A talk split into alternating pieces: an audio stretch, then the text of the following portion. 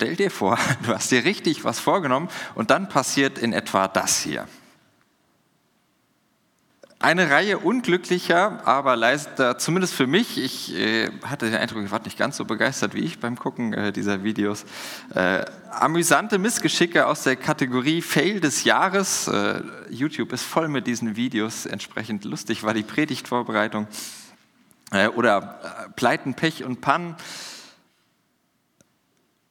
wenn wir es heute schon mit einem nächsten schweren Brocken zu tun haben, dachte ich, steigen wir wenigstens einigermaßen locker ein und äh, nehmen so ganz langsame Anfahrt, möglichst nicht wie der Mountainbiker am Ende äh, auf unser Thema hin. Ähm, wir legen trotzdem, auch wenn das ein bisschen abwegig klingt, äh, eine erste Spur in die Richtung, in die ich unser Thema heute auslegen möchte. Das wird leider vermutlich nicht so ich finde, lustig, äh, wie diese Pannenvideos, aber es hat eine Parallele zu unserem Text oder zu meiner Auslegung des Textes, nämlich darin, dass ein bestimmtes Vorhaben nicht das erhoffte Ergebnis einbringt. Und zumindest das transportieren die Videos, finde ich, äh, sehr eindrücklich. Aber schauen wir in den Text für heute. Er ist schon äh, ein wenig mysteriös angeklungen. Ihr habt in der Lesung auch schon, kommt euch vielleicht manches bekannt vor. Da ist mir übrigens in der Vorankündigung, wer das verfolgt hat in den Themen, ein Fehler unterlaufen. Vielleicht habt ihr das bemerkt. Ich habe Schwert angekündigt und Lukas 12 drunter geschrieben. Da taucht das Schwert aber überhaupt nicht auf, sondern nur in der Parallelstelle in Matthäus 10 und von daher schauen wir uns die heute an. Matthäus 10. Und da lesen wir einen Abschnitt. Da sagt Jesus, ihr sollt nicht meinen, dass ich gekommen bin, Frieden zu bringen auf die Erde. Ich bin nicht gekommen, Frieden zu bringen, sondern das Schwert. Denn ich bin gekommen, den Menschen zu entzweien mit seinem Vater und die Tochter mit ihrer Mutter und die Schwiegertochter mit ihrer Schwiegermutter. Und des Menschen Feinde werden seine eigenen Hausgenossen sein. Ich möchte mit euch auf diesen etwas merkwürdigen Text, und das fand ich sehr hilfreich, so als Filmfehler irgendwie, da hat der Regisseur oder Autor hat er nicht richtig aufgepasst, was der da eigentlich schreibt. Ich möchte auf aus drei Perspektiven mit euch auf den Text schauen. Die erste Perspektive ist, zunächst redet ja hier Jesus aus Nazareth, der Wanderprediger. Wir hören auf seine Worte. Und ich will mich mal fragen, wie klingt das denn eigentlich, wenn ich das mal ernst nehme, dass das aus dem Munde Jesus, Jesu kommt, diese Worte? Wie klingt das ganz persönlich auch in meinen Ohren? Dann ist das aber auch, und das muss man auch bei den Evangelien vor allem immer mithören, ein Text, der natürlich nicht von Jesus selbst geschrieben wurde, sondern den Menschen aus einer Gemeinde aufgeschrieben haben und die ihn auch gestaltet haben. Und das wird die zweite Perspektive sein, die wird nur ganz kurz, aber die Frage, wie klingt denn dieser Text eigentlich aus der Perspektive derer, die ihn aufgeschrieben haben, die ihn sich damit auch ein Stück weit zu eigen gemacht haben? In der Gemeinde, in der das Matthäusevangelium entstanden ist. Und zuletzt, wir lesen ihn ja auch heute und fragen uns heute, was für Töne hören wir denn da eigentlich von diesem Jesus? Gehen wir in die erste Perspektive und lasst euch mal mit hineinnehmen in die etwas größere Geschichte unseres Textes, äh, die wir im Schweinsgalopp einmal durchgehen. Und ich bleibe dabei gedanklich im Matthäusevangelium. Und ich betreibe damit auch jetzt keine biblische Analyse.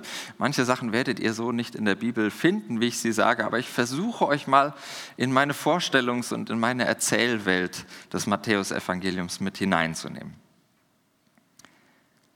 Schon um die Kindheit des kleinen Jesus ranken sich ja große Erzählungen von Engeln, Königen und Magiern, von Flucht und Rückkehr aus Ägypten von all dem hat der kleine Zwerg natürlich selbst nichts mitbekommen, war er viel zu klein für.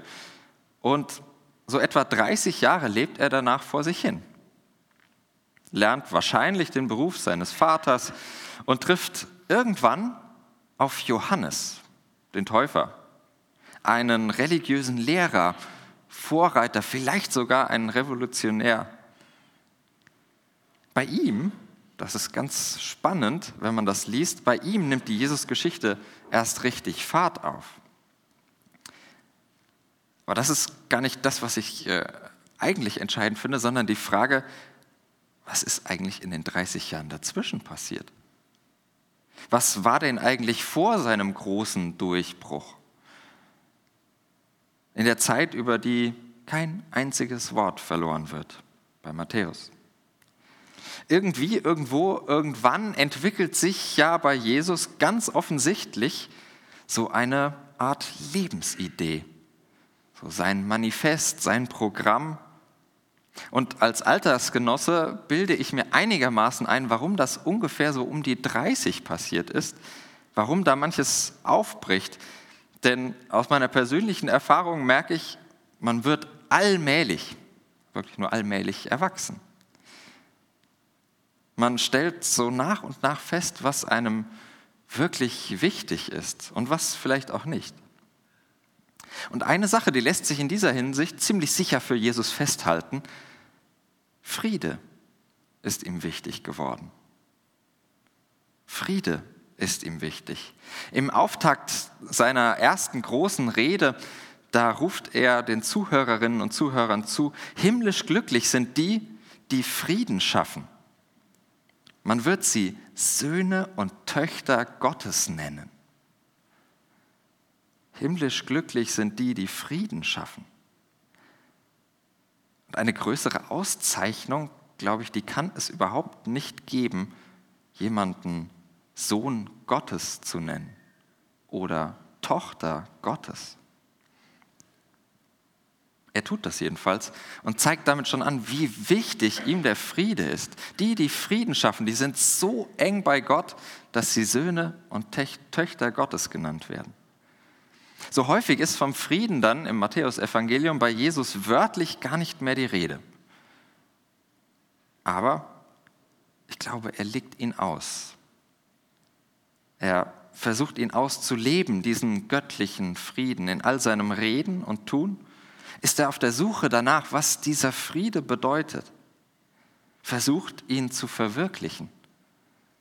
Diese Urordnung des Lebens, diesen Shalom, wie es in seiner Sprache heißt. Friede, das ist sowas wie das Lebensprogramm Jesu. Und das, was er seiner Lebensgemeinschaft, die sich um ihn versammelt, weiterzugeben, mitzugeben hat.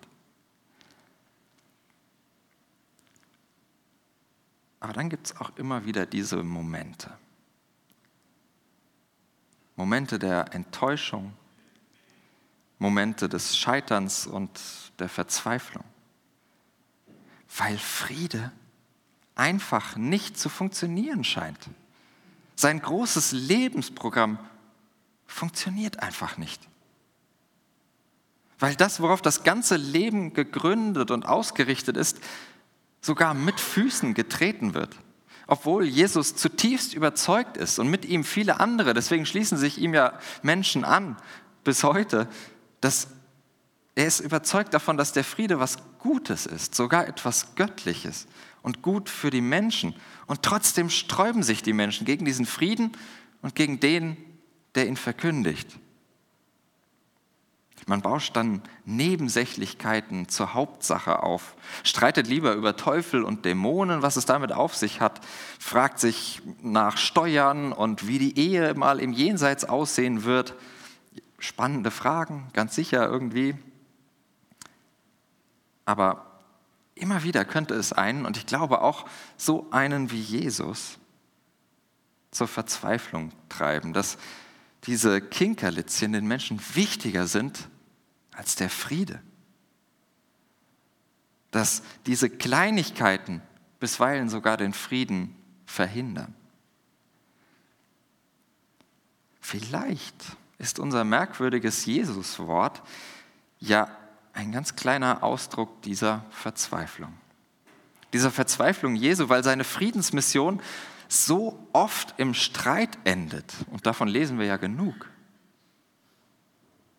Dieser innere und äußere Streit, mein Gott, ich predige doch Tag ein, Tag aus den Frieden, lebe ihn, predige die Liebe, aber die Leute begegnen mir mit Hass. Ich lebe das Miteinander, will Menschen zusammenführen, aber genau das treibt die Leute auseinander. Freundschaften und ganze Familien zerbrechen, weil sich manche auf den Weg des Friedens machen, weil sie Gerechtigkeit suchen, weil sie das Zusammenleben mitgestalten wollen. Und das Gegenteil passiert. hinter der eigenen Haustür. Was ist hier eigentlich los?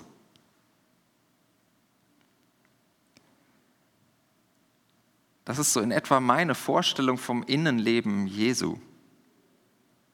Wir nehmen mal ein bisschen Abstand davon, auch deshalb, weil wir darüber eigentlich praktisch nichts wissen, was in Jesus vorgegangen ist. Und wenn ich das so ausgestalte, in dieser Verzweiflung darüber, dass nicht das passiert, was eigentlich gewünscht ist, was eigentlich das Anliegen ist, dann scheint das ja dem Text zu widersprechen. Der klingt ja in der Übersetzung so, als wäre es Jesu Auftrag und Jesu Anliegen, Streit zu bringen statt Frieden. Das Schwert. Ich vermute aber und innerlich hoffe ich auch ein bisschen, dass ihr da mit mir unruhig werdet bei diesem Text, den Filmfehler oder den Schreibfehler in der Geschichte irgendwie entdeckt oder zumindest das Gefühl habt, da muss doch irgendwas äh, schief laufen. Denn das passt ja überhaupt nicht zu dem, was wir sonst von Jesus wissen, glauben, sagen. Oder? Es stimmt doch nicht mit dem zusammen, was mich an diesem Jesus fasziniert, sein Einsatz für den Frieden, für die Gerechtigkeit. Im Gegenteil, so eine Stelle, wenn das tatsächlich zutrifft, auch diese Auslegung, er ist nicht gekommen, um den Frieden zu bringen, das sieht vielleicht so aus, aber eigentlich will er Streit bringen. Also das könnte mich eher gründlich davon abhalten, mein Leben an diesem Jesus zu orientieren, mich an ihm auszurichten. Ich versuche also den Text ein wenig um die Ecke zu verstehen. Und das ist zugegebenermaßen mit der deutschen Übersetzung hier der Lutherbibel und ich glaube in den anderen sieht es nicht viel besser aus, gar nicht so einfach. Denn die Übersetzungen, die unterschlagen allesamt eine Formulierung, die sich auch schwierig äh, übersetzen lässt im Griechischen, die in der Bibel sonst tatsächlich nicht vorkommt, nur an dieser einen Stelle. Wörtlich übersetzt müsste es dann in Vers 34 heißen, meint nicht, dass ich gekommen bin, um Frieden zu werfen. So irgendwie ein Sprachspiel, Frieden werfen, sagt der griechische Text, wörtlich übersetzt. Im klassischen Griechisch kann man auch sagen, um Frieden zu schleudern, kann man auch übersetzen. Und vielleicht kann man ja dann den Vers so umschreiben. Denkt bitte nicht, dass ich gekommen bin, den Frieden einfach so zu verschleudern. Fletsch, alles voller Friede, nur weil ich da bin. Einmal schnippen mit dem Finger, wie von Zauberhand, überall Friede, Freude, Eierkuchen. Stellt euch das bitte nicht so vor.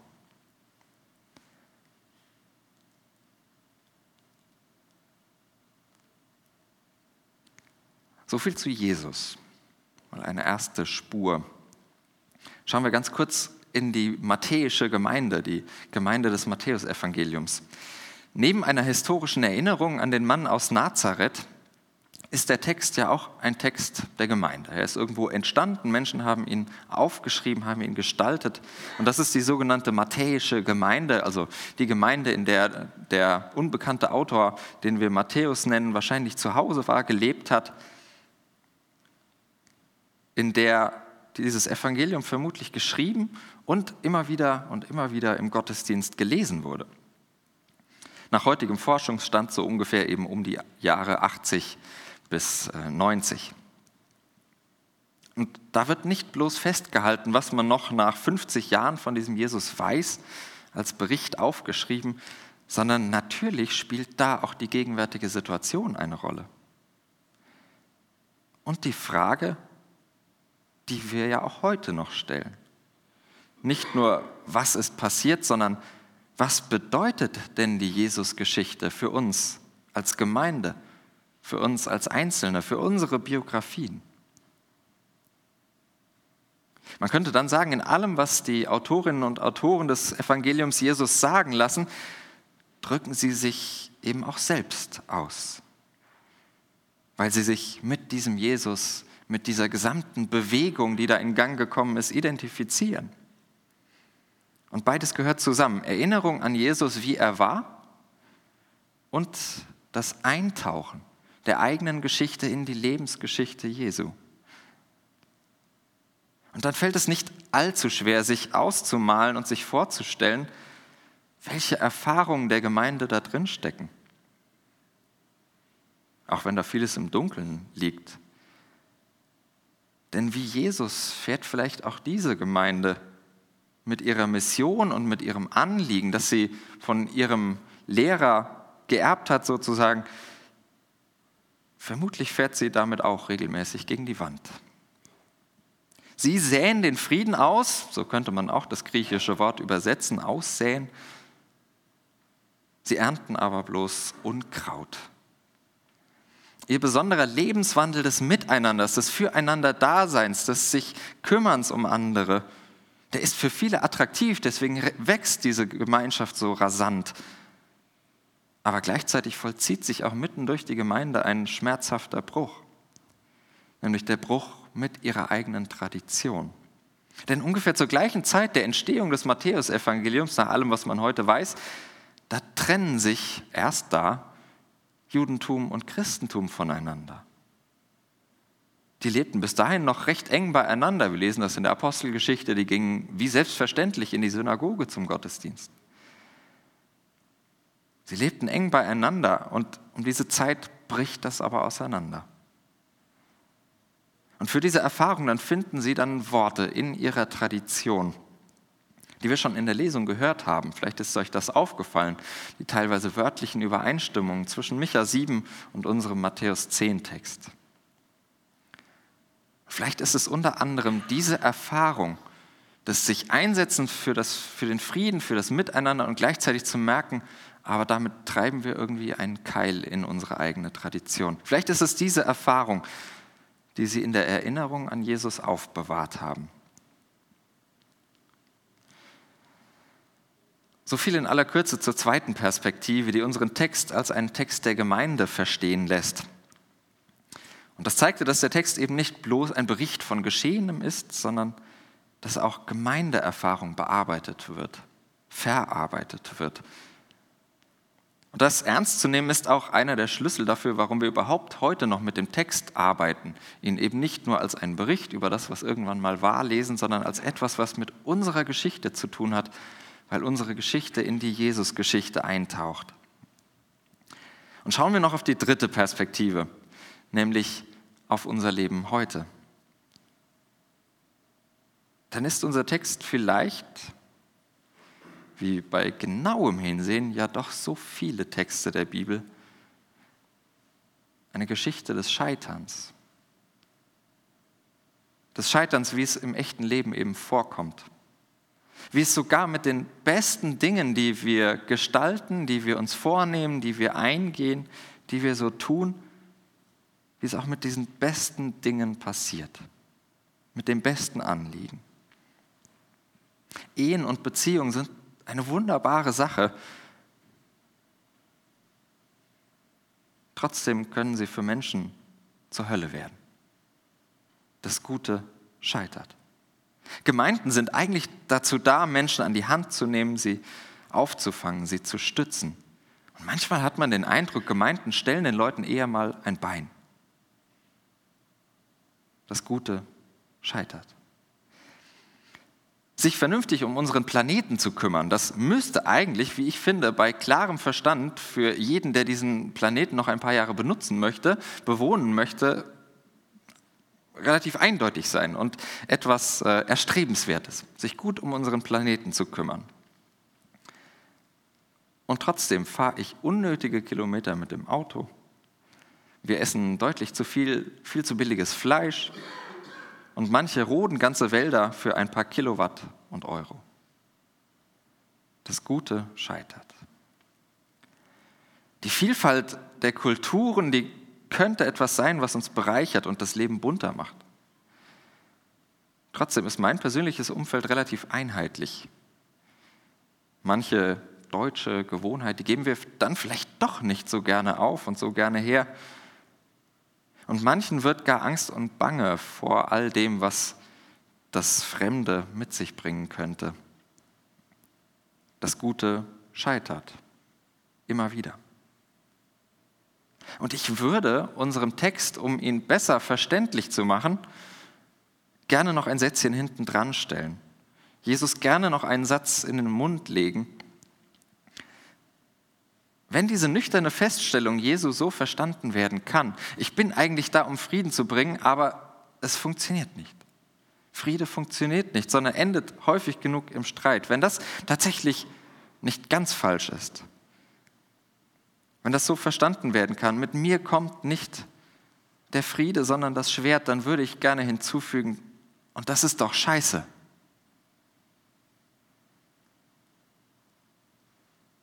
Ein wenig knüpft das an unseren letzten Part in der Themenreihe an, an das Dämonische, an diesen undurchdringlichen, nicht nachvollziehbaren und unerklärlich mysteriösen Zusammenhang des Unheils. Das Scheitern des Guten, also dessen, was doch eigentlich alle gut finden müssen, müssten.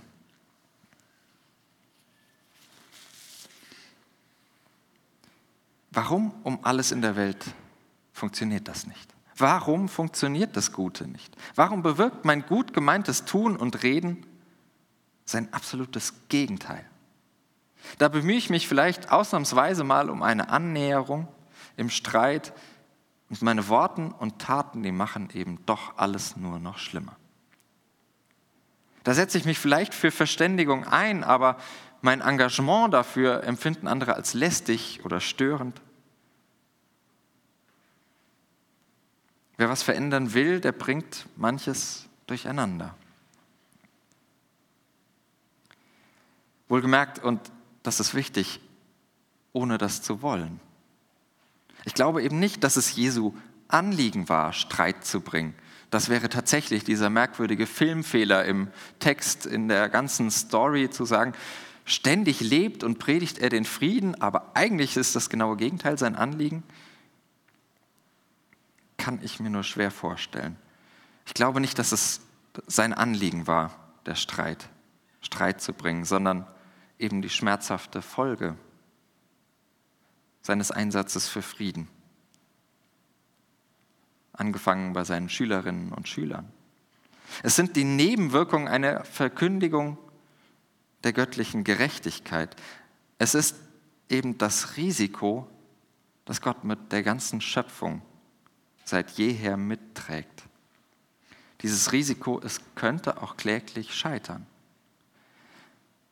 Und manchmal fühlt es sich tatsächlich so an, als würde es scheitern. Aber, und das Christentum, das ist in dieser Hinsicht ein riesiges Aber. Jesus hat die Hoffnung offensichtlich nicht aufgegeben. Die Gemeinde hat die Hoffnung nicht aufgegeben. Warum sollten wir es dann tun? Das wichtigste Ereignis der christlichen Geschichte das ist die Erfahrung, dass eine scheinbar gescheiterte Mission am Kreuz, scheinbar gescheitert, doch weitergeht. Dass ein scheinbar verkorkstes Leben, das in einer Verbrecherhinrichtung endet, gegen alle Widerstände doch neu aufblühen kann. Vielleicht völlig anders als erwartet. Christlicher Glaube ist, eben von Ostern her, von der Auferweckung her, die trotzige Überzeugung, dass der Friede die bessere Lebensweise ist, dass die Gerechtigkeit ein sinnvolleres Miteinander gestaltet und dass ein Aufeinander zugehen besser ist, als gegeneinander anzurennen. Aber, und dafür ist unser Text auch irgendwie sinnbildlich, christlicher Glaube verschließt eben nicht die Augen vor dem eigenen und oft eben unverschuldeten Scheitern. Weil ich das Gute, das ich will, tatsächlich auch manchmal tue und trotzdem Mist dabei herauskommt. Weil wir das Miteinander, das uns gut tut, suchen, aber uns im nächsten Moment gleich wieder gegenseitig auf die Nerven gehen weil wir immer wieder erleben und daran verzweifeln, dass unsere guten Anliegen ganz miese Nebenwirkungen haben. Und ich finde, mit dieser kurzen Episode vom Schwert, da finden wir uns in ganz guter Gesellschaft wieder.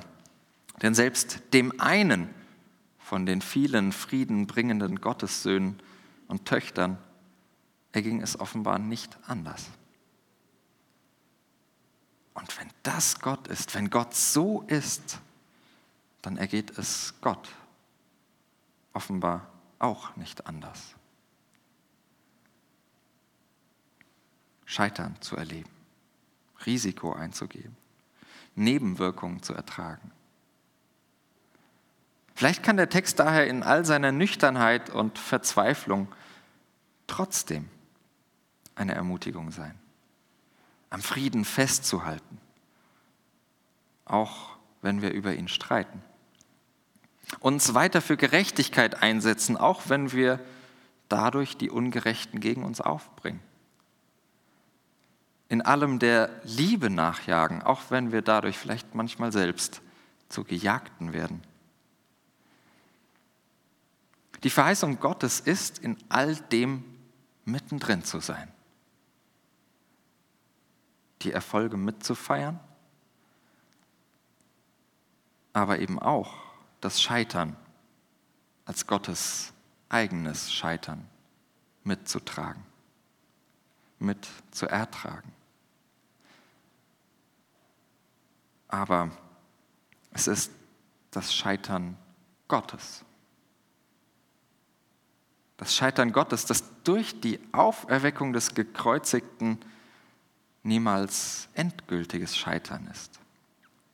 Das ist die Hoffnung, die ich teile und die mich eben so oft trotz allem begeistert.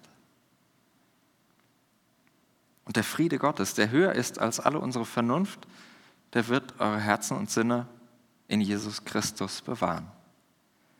Amen.